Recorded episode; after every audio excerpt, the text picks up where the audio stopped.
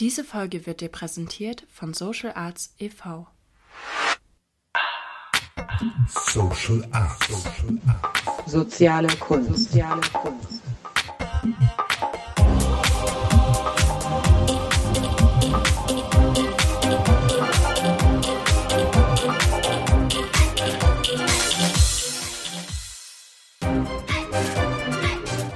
Soziale Kunst.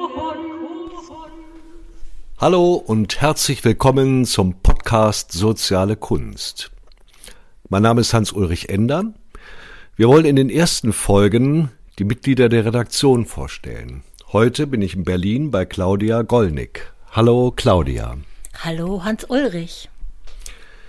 Ja, also das Geheimnis Leben. Jeder von uns hat ein geheimnisvolles, reiches Leben. Normalerweise kriegen wir gar nicht davon mit, manchmal sogar bei den Menschen, mit denen wir täglich zu tun haben. Deswegen möchten wir jetzt so ein bisschen in die Biografie eintauchen, damit die Redaktionen nicht nur Namen sind, sondern dass man auch ein Gefühl dafür hat, wer eigentlich dahinter steht. Claudia, kannst du uns skizzieren, wie du zu dem geworden bist, was du heute bist? Also was der der Weg deiner Ausbildung, deiner, deiner Bildung, deiner Erfahrung, deines Berufes und deiner Berufung ist? Hui. Ähm, zunächst wurde ich geboren. Ähm, ich wurde als erstes Kind von drei Töchtern geboren. Und ähm, die Geburt war wohl nicht so einfach, hat ziemlich lange gedauert. Und ich habe dann später, als ich größer war, immer, wenn an der Straße, am Straßenrand, so an Baustellen, diese äh, Kanaltunnel gelegen haben, so eine Röhren, so eine langen, habe ich immer so ein Gefühl gehabt von einerseits, äh, uh, das ist aber gruselig, so eine lange Röhre und die, die Zwangsvorstellung, ich müsste da durch. Und irgendwann ist mir mal ähm, die Idee gekommen, dass es vielleicht daran liegen könnte, dass das so ein Geburtstrauma ist oder so, ein, so eine Vorstellung von so durch so einen langen, engen Tunnel zu müssen. Und dann habe ich das einfach mal gemacht. Dann bin ich da durch, gekrochen durch so eine Röhre und hinterher hatte ich es dann hinter mir. Und ähm, ich glaube, das ist ein bisschen typisch für mein Leben. Ähm, da sind dann öfter so Gedanken in meinem Kopf, die bekommen, die haben so eine Macht und die lassen mich nicht los, bis der Druck dann so stark ist, dass ich irgendwas ausprobiere oder mache oder mein Leben ändere. Ja, also hm, ich bin dann groß geworden und was ich, ähm, was glaube ich auch ganz wichtig war, war, dass ich auch von ganz klein auf, ich war noch gar nicht mal in der Schule, war mein größtes Ziel im Leben, frei zu sein. Frei zu werden, weil irgendwie habe ich nicht, mich nicht frei gefühlt, weil da waren ja ständig Leute, die wollten mir irgendwie ins äh, reinreden, die wollten mir mal sagen, was ich machen soll. Und ähm, das fand ich immer gar nicht gut.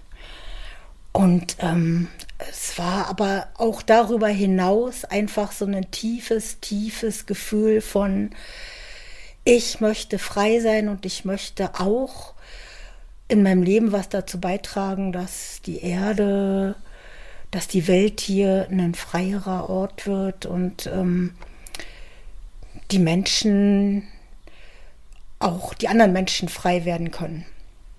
Ja, das hat mich dann ähm, auch äh, auf verschiedene Wege getrieben, dieses Freiheitsbedürfnis. Zum Beispiel bin ich ziemlich früh Schulverweigerer geworden. Also ähm, in der Grundschule hat es mir noch Spaß gemacht.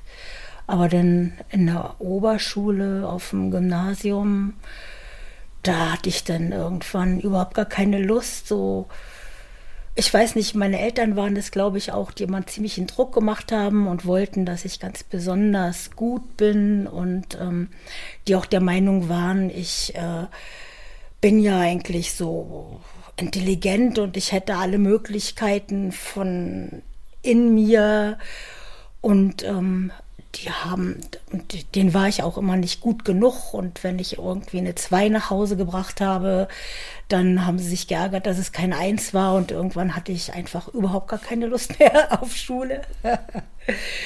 und ähm, in der Oberschule habe ich auch ganz viel geschwänzt. Letztendlich, wenn ich mir das so überlege, es ist ein Wunder, dass ich dann irgendwann tatsächlich Abitur gemacht habe, weil ja, dann habe ich mich dann doch noch mal kurz vorher auf den Hosenboden gesetzt und habe gelernt und habe dann kein besonders gutes, aber ein durchschnittliches Abitur gemacht. Ja, und habe dann erstmal angefangen zu studieren und habe dann aber ziemlich schnell gemerkt, in der Zeit, wo ich angefangen habe zu studieren, waren halt so die Hausbesetzer-Demos in Berlin. Und ich habe dann gemerkt, auf den Straßen, da tobt das Leben. Und in der Uni, in den Hörsälen und in den Bibliotheken nicht. Und dann bin ich da einfach nicht mehr hingegangen. Was hast du denn studiert? Ich habe Germanistik und neuere deutsche Geschichte studiert. Ähm, somit, ähm, wie heißt es, Richtung auf Studienrat. Meine Mutter war Lehrerin und ich weiß auch nicht, das war so ein, ist mir nichts Besseres eingefallen, als es meiner Mutter nachzutun. Das hat, ihr, hat sie auch gefreut.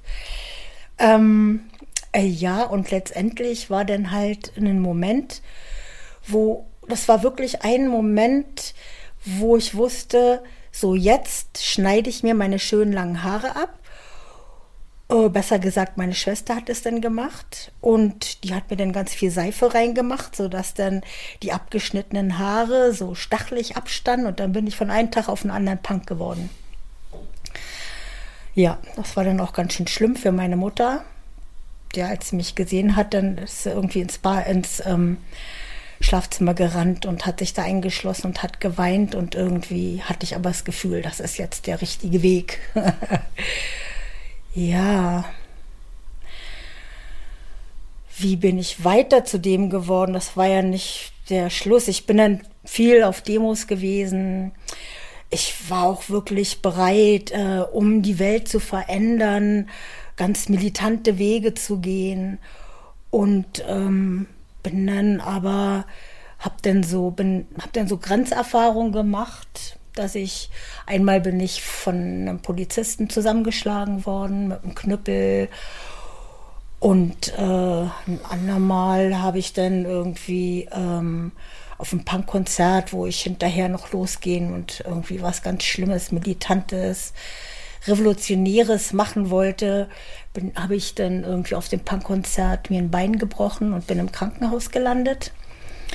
Und da konnte ich dann mal so zu mir kommen und ähm, habe dann irgendwie, weiß ich nicht, war so ein inneres Gespräch mit mir und meinem inneren höheren Selbst oder so, wo mich eine innere Stimme gefragt hat, sag mal, kannst du dir denn wirklich vorstellen, dass die Welt, wenn du sie mit Gewalt verändern willst oder veränderst, dass es dann tatsächlich eine bessere Welt ist?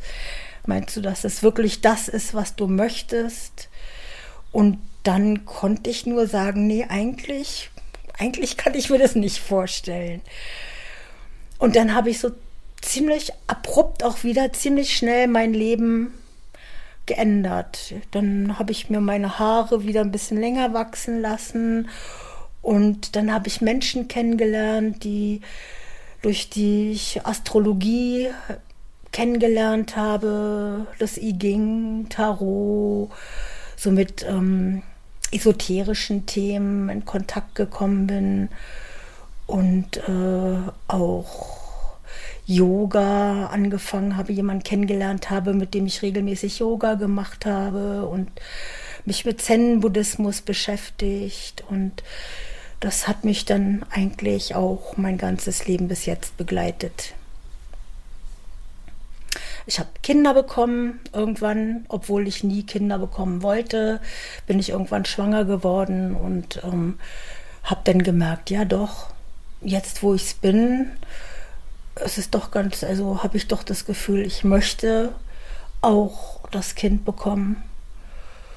Und dann habe ich alle vier Jahre bin ich wieder, habe ich ein neues Kind bekommen. Und jetzt habe ich fünf Kinder. Und die Kinder waren auch wichtig in meinem Leben. Die haben mich geerdet. Die haben, durch die habe ich auch viel gelernt. Ja. Ja, ich habe dann auch noch eine Erzieherausbildung nebenbei gemacht, weil ähm, irgendwas musste ich ja auch beruflich dann machen, nachdem ich das Studium abgebrochen habe. Haben meine Eltern, die mich finanziell auch unterstützt haben, haben gesagt, okay, das geht aber nur, wenn du jetzt irgendwas anderes machst. Und dann habe ich mich auf eine Erzieherschule angemeldet, weil ich dachte, na, Schule ist immer noch ein bisschen lockerer als äh, jetzt eine Lehre. Schule kann man auch mal schwänzen und so. So bin ich Erzieher geworden, Erzieherin. Ja. Und habe dann eigentlich erst aber so richtig angefangen, den Beruf auszuüben, nachdem meine jüngsten Kinder ähm, alt genug waren, dass ich sie in den Kindergarten geben konnte. Ja, ich fand das auch immer gut, dass ich meine Kinder nicht schon als Babys in den Kindergarten bringen musste. Da bin ich hier auch dem Staat, in dem ich lebe, sehr dankbar, dass ähm, alleinstehende Mütter doch so gut versorgt sind. Und ähm, ich habe es immer sehr genossen, meine Kinder selber zu erziehen und nicht von im, im Kindergarten erziehen zu lassen. Jo, und ähm, das hat mir dann doch auch Spaß gemacht, als ich dann angefangen habe, als Erzieherin zu arbeiten. Ich habe vorher nämlich, äh, genau, das ist so gekommen, dass nämlich eines Tages rief mich ein Mann vom Sozialamt an, das gab es damals noch, und meinte, Frau Gollnick, haben Sie nicht Lust, mal wieder arbeiten zu gehen? Wir haben hier ein ganz wundervolles Projekt das ist nämlich äh, ein, eine berufsbegleitende Ausbildung. Das wird voll bezahlt und sie werden noch qualifiziert zur Sprachförderin. Also sie und ähm, ähm, ähm, und es, wird voll bezahlt, sie werden qualifiziert und haben einen Job für die nächsten zwei Jahre. Und das, da, da dachte ich mir, wenn da jetzt schon mal jemand bei mir anruft und sagt, hallo, hier ist ein Job, dann würde ich das mal jetzt machen. Und ähm, diese Sprachförderqualifikation war auch ziemlich interessant. Das fand ich ja noch viel interessanter für meine Erziehertätigkeit als die Erzieherausbildung vorher. Das war so die eigentliche Ausbildung für mich. Ja. Genau. Dann habe ich irgendwann nach einigen Jahren als Erzieherin arbeiten ähm, mir gedacht, jetzt ist es mal wieder Zeit für was anderes. Und da habe ich dann ähm, von der Schule der sozialen Kunst gehört und dachte mir, das ist genau das, was ich machen möchte und habe dann jetzt zwei Jahre die Ausbildung als Sozialkünstlerin gemacht. Das ist das Letzte, was mir beruflich so passiert ist. Und im Moment ähm, genieße ich die Ungewissheit. Ja. Ja, vielen Dank. Das andere, was uns ja stark bestimmt im Leben, sind unsere Beziehungen. Die sind eigentlich da besonders spannend. Da gibt es auf jeden Fall zwei Linien. Die eine der Täglichkeit in der Tiefe, aber das andere, was biografisch auch interessant ist, dass es immer wieder Menschen gibt, unter Umständen auch kurze Begegnungen, die unser Leben in eine neue Bahn bringen. Fällt dir da jemand ein? Ja, natürlich einige.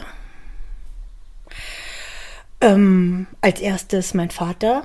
Also ich meine, mit dem Vater wird man ja groß, aber der war halt der Mensch in meinem Leben, ähm, mit dem ich von klein auf auch philosophieren konnte, mit dem ich über den Tod reden konnte. Ich hatte mal eine Zeit, da hatte ich ganz schreckliche Angst vorm Sterben.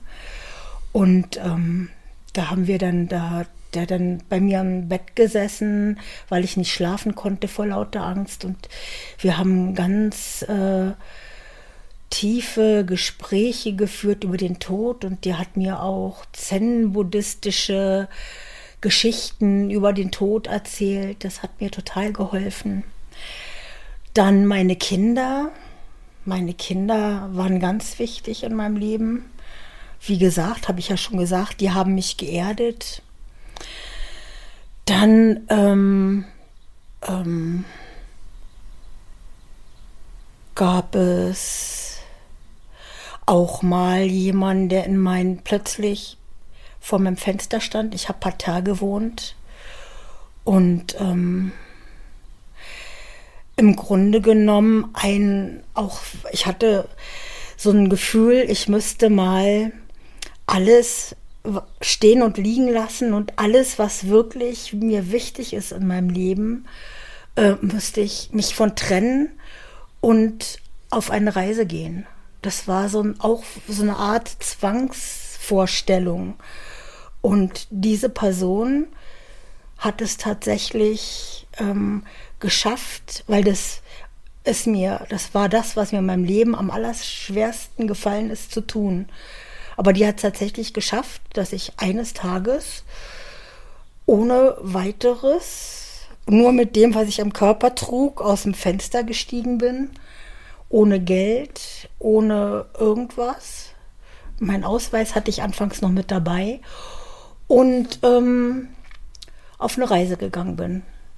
Mit dem Ziel, Shambhala zu finden. ja. Und das war ziemlich abenteuerlich und ähm, das war fantastisch, einfach die Erfahrung zu machen, tatsächlich ohne alles auf der Reise sein zu können und geborgen zu sein und immer alles zu haben, was ich brauche. Ja. Ja, vielen Dank.